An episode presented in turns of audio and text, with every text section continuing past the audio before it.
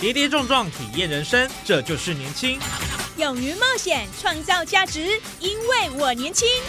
满腔热血，改变世界，年轻我最样。不一样的我们，在不一样的路上，找寻属于自己的天空。年轻新势力二点零全新出击，正声广播公司台中广播电台制作，林燕宇主持。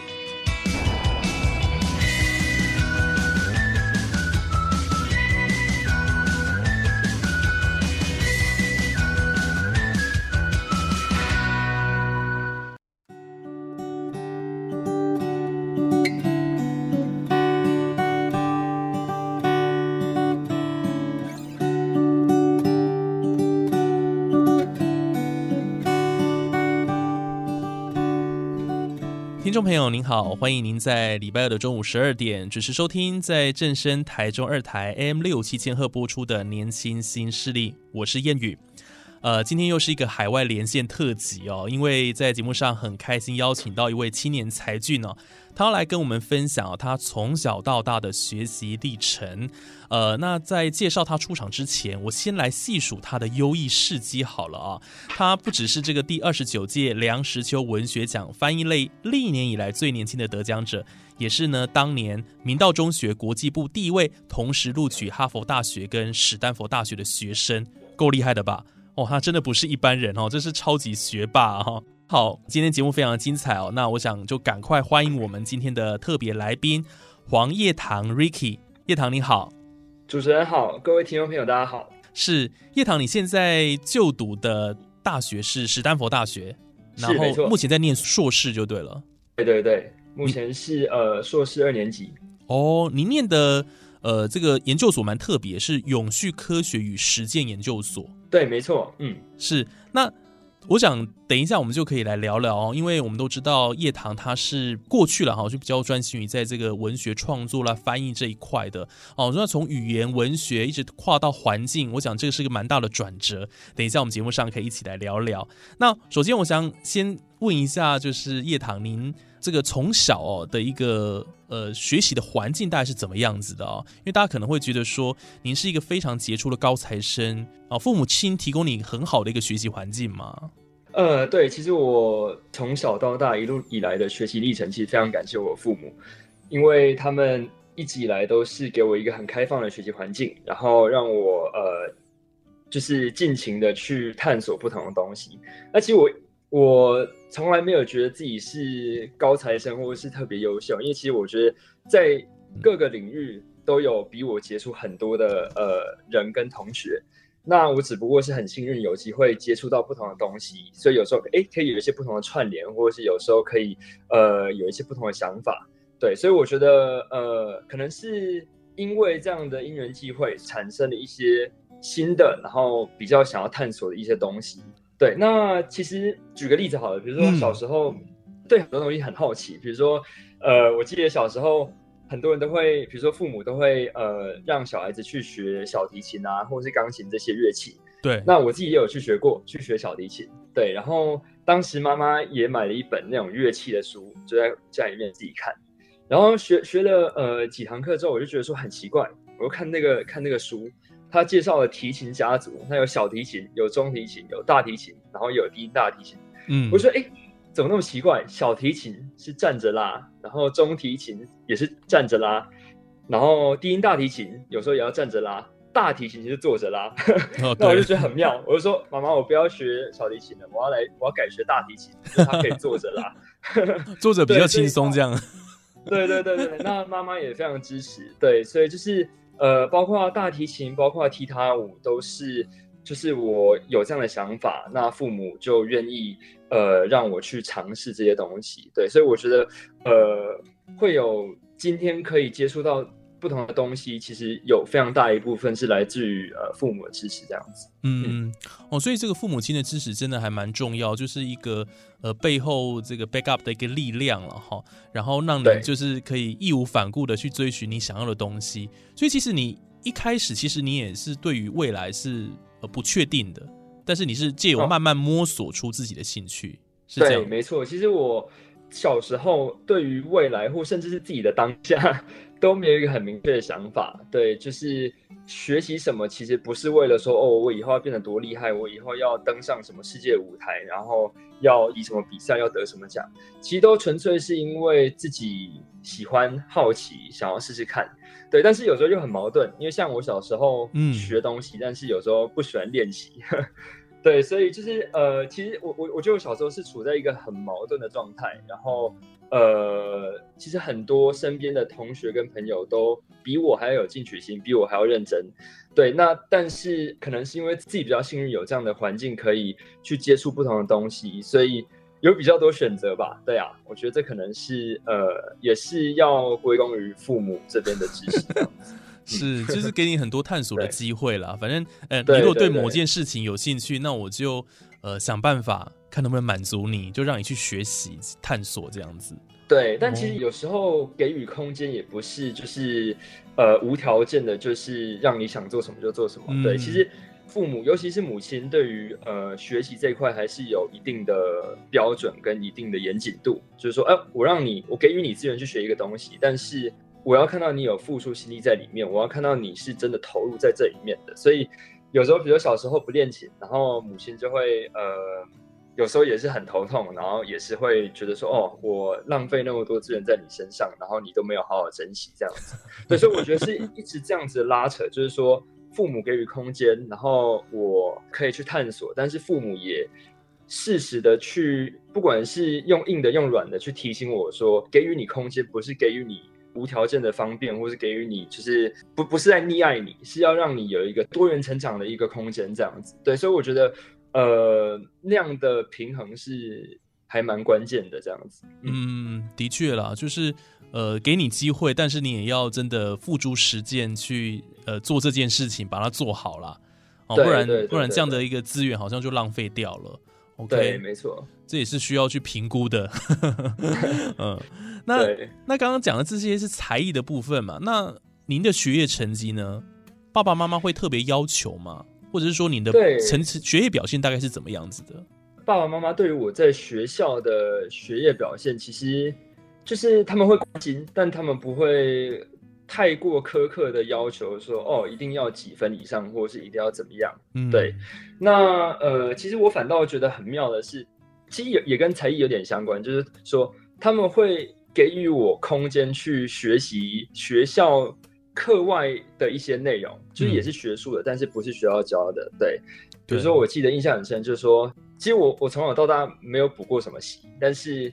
呃，爸爸妈妈会找一些学习空间让我去试试看。比如说有一个数学教室，它不是教学校的那些呃，就是数学的内容，它是用很多积木，用很多呃逻辑思考，用很多几何的东西来呃给予我们一些数学启发这样子。那其实他教的东西。呃，就是表面上看跟学校其实一点关系都没有，但其实很多东西都后来，因为我那时候是小学上嘛，到了国中，到了高中才恍然大悟，说哦，原来我小时候玩的这个东西的这一套原理，竟然往后可以衍生出我在国中所运用到的一些公式，这样子，才慢慢把这些看起来完全不相干的点把它连在一起。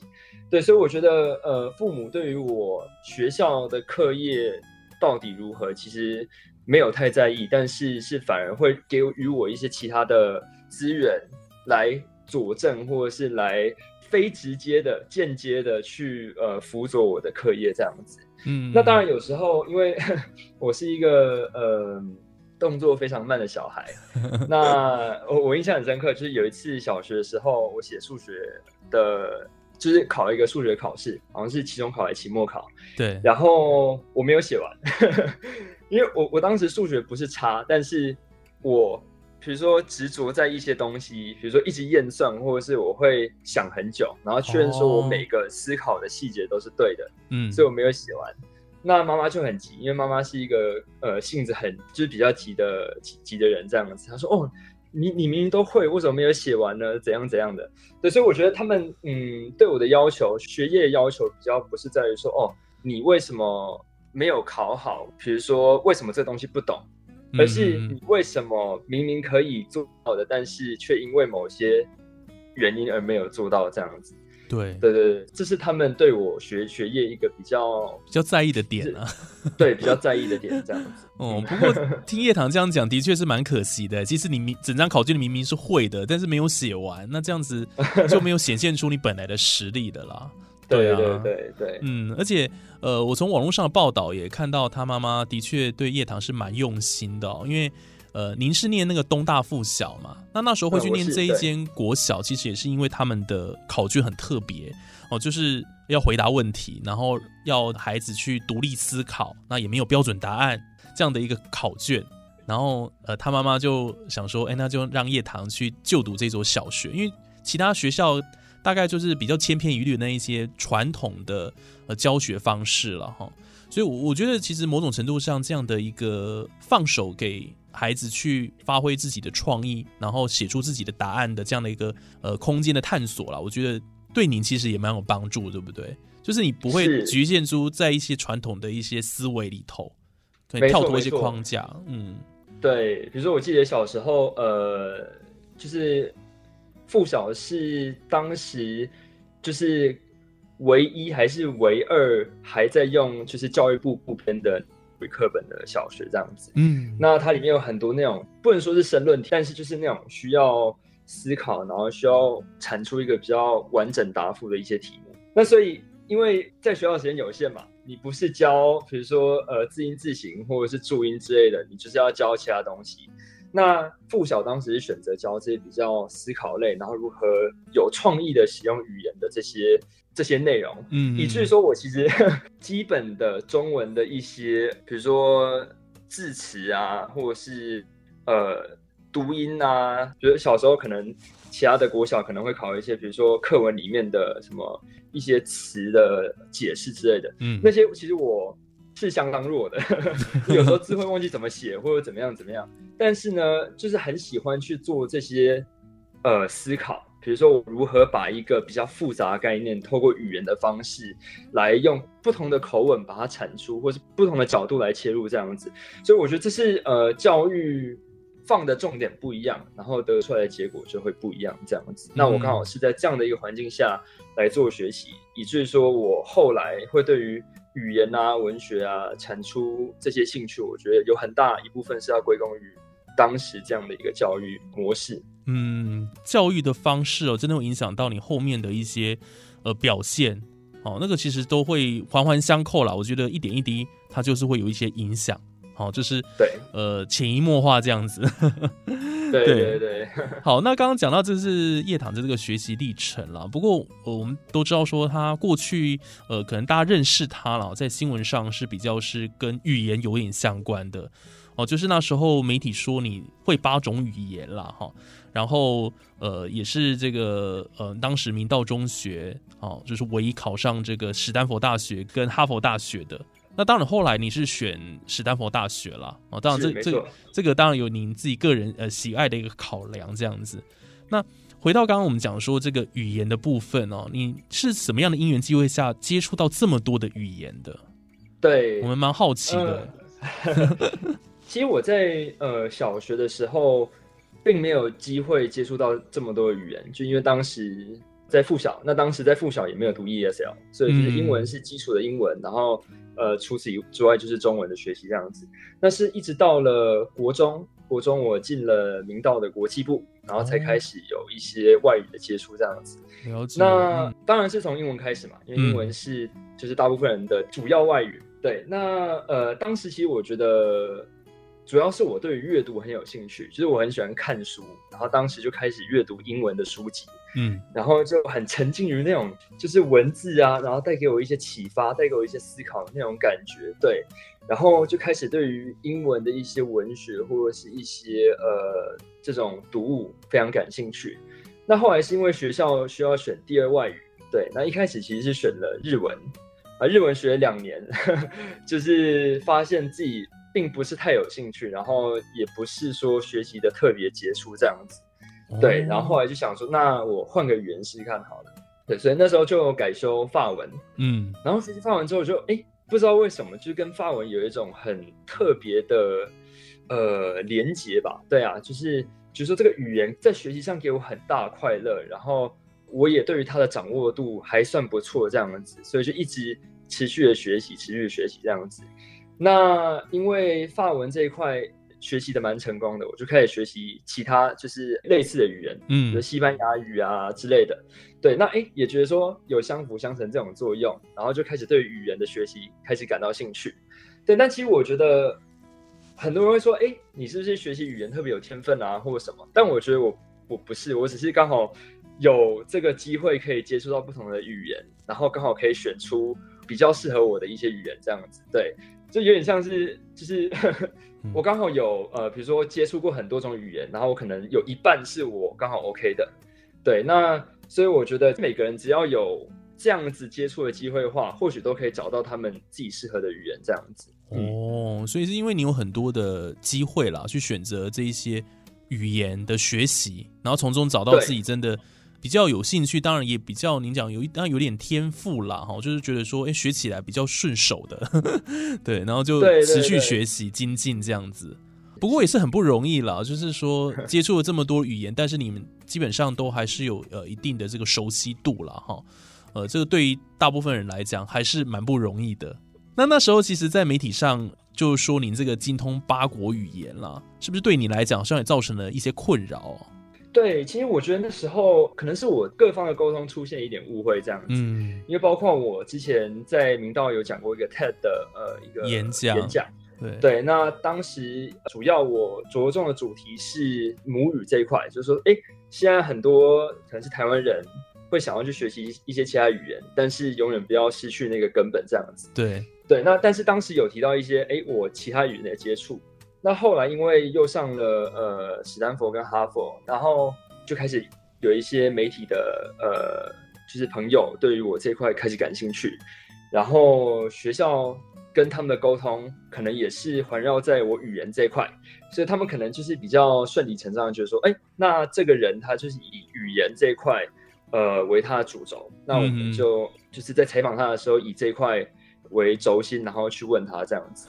对，但是我一直觉得说，语言的学习是一个持续的过程，你永远不会有一个时机点可以确认说，哎，我在过了今天，或者是过了这一秒之后，我就完全掌握这个语言，或者是我就达到了某种境界。它是一个非常。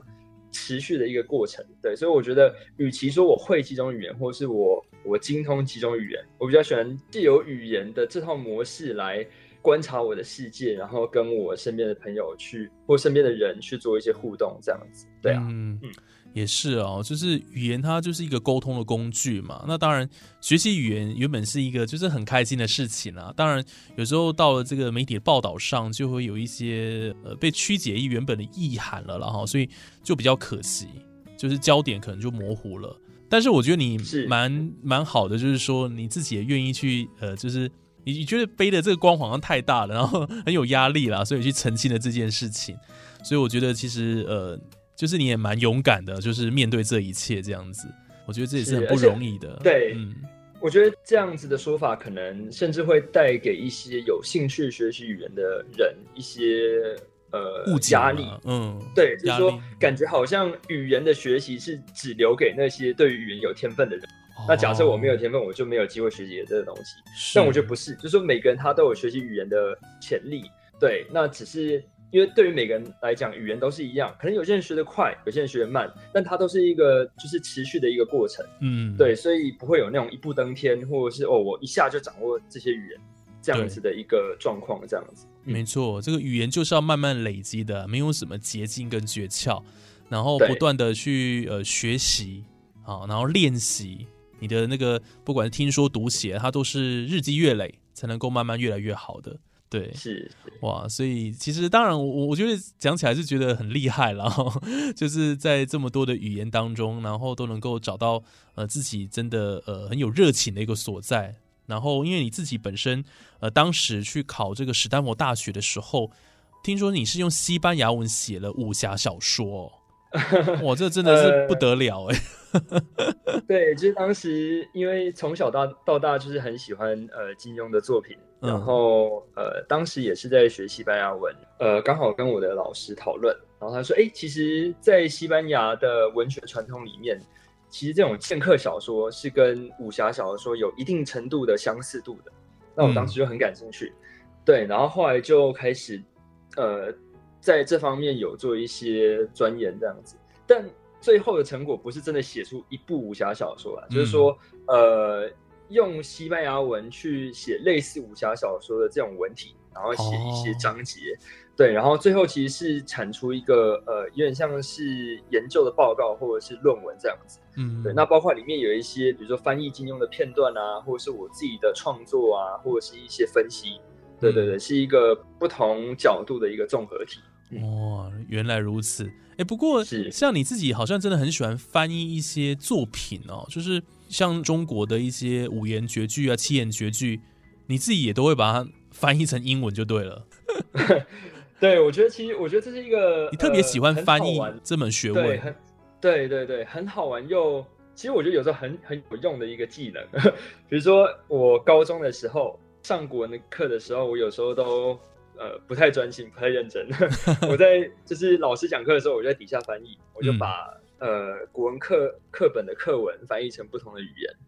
那其实我觉得这个除了我当下很乐在其中以外，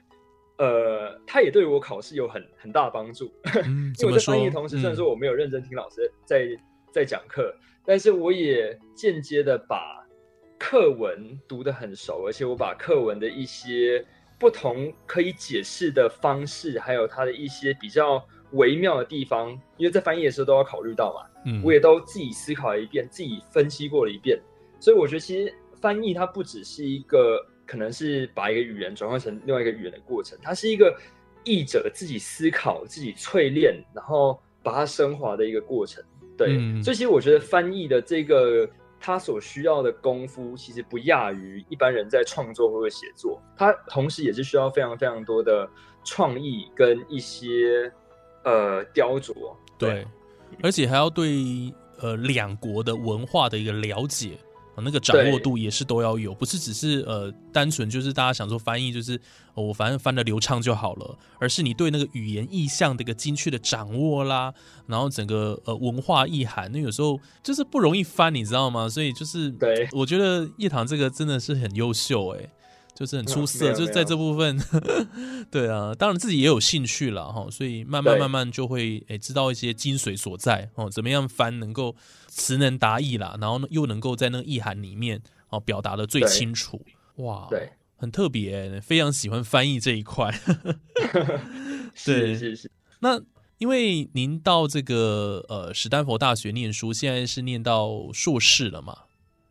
对。当然，到国外留学是很多人的梦想了哈。那就是你到史丹佛大学念的是比较文学系，但现在却呃转换到了这个永续科学与实践研究所，这是个很大的转折啊。那为什么你从原本热爱文学创作跟翻译，会走到环保这一条路？这之中有什么样的契机吗？而打开了你这一条呃通往呃关心环保的这个道路呢？对，其实我觉得很多人会觉得说这两条路是完全不相干，对，可能是平行的，就是没有没有交集，没有交集。但我觉得以我的观点来讲，我比较像是，比如说，呃，在大学以前，我走在可能是语言和文学这条路上，然后呢，哎，突然来到一个十字路口，然后看到环境这条路，然后我就拐了一个弯就进去了。但它是一个这两条路，我觉得是一直有交集的，对。那这个转变的契机呢？其实是我在大三的时候，我去呃英国的牛津大学交换了呃半年这样子。嗯，那当时在中间寒假的时候，我读了一本书，叫做《No Impact Man》，对，中文好像叫什么呃环保一年不会死，应该是应该是这样子。当时读完这本书呢，我就。感觉我整个人对于这个世界的观感都都改变了。嗯，对，以前其实对于什么气候变迁、对于环境的一些破坏或什么，呃，都有所耳闻，然后有时候也会关心，然后可能呃会尽量不开冷气之类的。但是以前从来没有感觉到这个东西如此迫切，然后从来没有感觉到这个问题它是如此的包山包海，就是说没有人可以逃出它的它的掌控之内。对，所以是读完这本书之后，我才发现说，哎。这个东西，它是决定我这个时代，甚至是我这个时代以后的所有时代一个最关键的一个节骨眼，这样子。嗯，那我就觉得说，哎，如果既然这个东西这么重要、这么关键的话，那我不关注这个东西，岂不是很荒谬嘛？对，嗯所以是因为这样的契机，我才毅然而然的觉得说，那我应该多接触这一块，甚至把它当做我一个整个学业或是以后事业的主轴。对，那因为读了这本书之后，我开始在牛津去参与了，就是他们学校很多的一些环境啊、环保相关的一些社团。然后回到史丹佛之后，也修了一些能源啊、环境啊相关的课程。然后最后在申请硕士的时候，看不同的科系，也是觉得说，哎，这个永续科学与实践是最符合我对于环保热情以及我可能比较人文属性的这个特质。因为比如说你要走环工啊、土木啊，或者是什么电机啊，这些可能都 有点超出我的能力范围，因为之前没有这样的背景。是但永续科学它是一个需要不同能力、不同的，它是一个需要整合的一个各种学科的，嗯，对整对对对所以我觉得这个可能比较适合我一点这样子。哦，原来，所以是因为读了一本书哦，开启了这个呃走向环保哦的这样的一个环保或环境议题这样的一个道路啦，哈、是没错，哇，这一本书的启发给你很多的一些 idea 哦，对，所以我觉得影响了生涯 耶，这个契机也也逃也逃离不开文学的这个范畴里面，对，嗯。就是文字的力量让呃大家有所思考、有所启发，然后进而去在行动上做出改变，这样子。嗯、对。所以本身其实你是不是也很喜欢阅读啊？因为我我我应该这样讲，就是说，因为很多的人其实他们各领域的优秀表现哦，很多是来自于读书这件事情。所以是您您自己看，是不是会觉得说阅读是不是真的蛮重要的？那你自己的流程又是怎么样？就是说每隔一段时间，是不是你就会有阅读的这个习惯？对对，其实我呃，对我确实是非常喜欢阅读，然后我觉得阅读它是。呃，不管是读小说类型的，读诗，读什么，其实我觉得，呃，可能大家喜欢阅读是因为喜欢沉浸于那个文字的世界里面，对。但其实我除了除此之外，我还很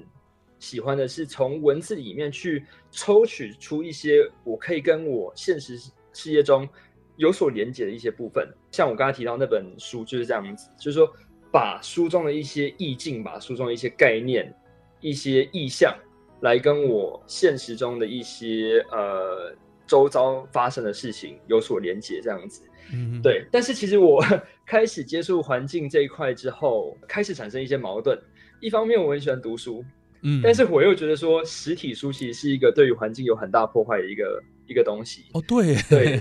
对对，这倒是真的。我就开始有所改变，就是说我开始呃，比如说多看电子书，啊、对对对对，或者是。呃，用比如说用听的之类的，对，然后那叫有声书，对不对？嗯，对对对。如果真的没有办法在呃网络上取得的话，那我可能就去图书馆借，或者是去二手二手书店找这样子。对，所以我觉得就是呃，阅读当然是一个非常非常重要的东西，但是我觉得因为环境的关系，也开始改变我阅读的方式。嗯，不错哎，就是其实呃，您作为关心环保这个议题，真的有去实践它，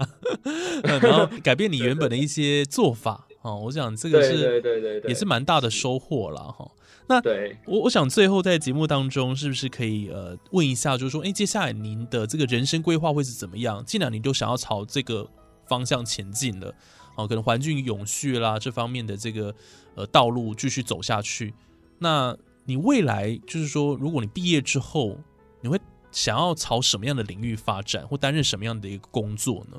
有一个蓝图吗？老实说，我现在还是呃一定程度的迷茫，但是我现在目前、嗯、呃申请的是一个在呃华府，就是呃美国首都的一个工作，它是在一个非政府的组织，然后主要是做环境的倡议以及能源的一些呃分析这样子。嗯，对，那它是一个一年的研究机会。对，等于说在那个机构里面，然后去做研究，然后把一些东西去呃跟政府部门、公共部门去做一些呃报告，然后去希望说可以影响他们政策这样子。嗯，对。那因为要我去研发什么新的，比如说储能技术啊，或者什么，其实相当困难，因为我没有这方面的背景。嗯，所以我觉得我可能可以扮演的角色比较是，比如说政策方面，或者是这些比较需要。整合不同资源，然后串联起一个可以做出改变一个契机，像这样子一些东西。嗯，那另一方方面，我也对于比如说，其实我特别感兴趣的是台湾的地热能源。对，这可能大家比较不熟悉。对，但像我目前现在也是在做一个实习，就是跟呃美国一间第二公司，然后希望说可以把就是让他们引进到台湾，然后去做一些地热的开发，还有第二计划的执行这样子。嗯，对，所以我觉得要说我未来会走什么方向，我现在还没有办法说很清楚。对，但我现在就是尽可能的去接触不同的东西。其实我觉得也跟我从小到大学历程有点像，对，就是。尽可能的去探索不同的东西，然后慢慢的把我有兴趣的、我喜欢的找出来，然后看可不可以做一些连接，然后去产出一些我自己可以有所贡献的一些呃东西，这样子。嗯，是，所以这是接下来叶堂的这个人生规划了哈。虽然还没有办法完全的确定，但他一直在这个。不断探索的这个路上啊，一直前进啊，我们也希望说未来他在这个呃，不管是呃永续发展啊、能源、环境这一些领域上面，都能够继续的发光发热了。当然，也希望您能够回台湾，对不对哈？来给我们一些建议哈，政策的一些建议这样子。因为现在大家可能比较关心的是太阳能了哈。或者是离岸风电啊，这些地热真的是我比较少听到。不过你也关心到这一块，我觉得哎很不容易。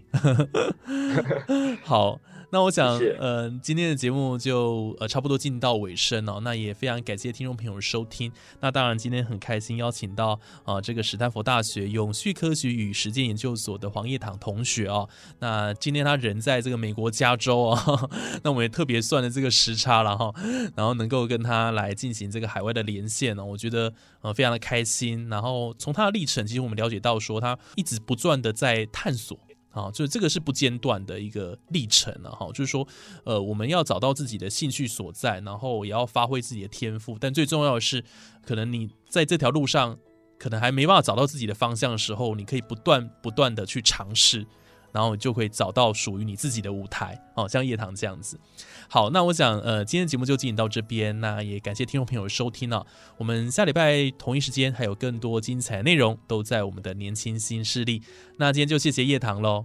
谢谢主持人，谢谢各位听众朋友。好，那我们就下礼拜空中再会，拜拜，拜拜。